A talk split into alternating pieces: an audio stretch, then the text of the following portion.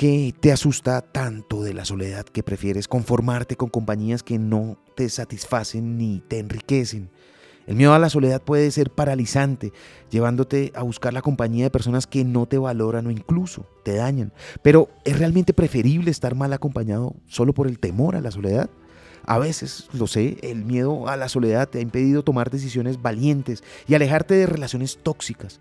Piensa si es que acaso te has conformado con una falsa compañía que te ha robado tu paz y tu felicidad. La soledad puede ser un regalo, un espacio para tu crecimiento personal, la introspección, la conexión con tu verdadero ser. Sé consciente que puedes descubrir tus fortalezas, tus deseos más profundos y tus pasiones auténticas. Y claro, puedes darte el gusto de hacer todo cuanto quieras.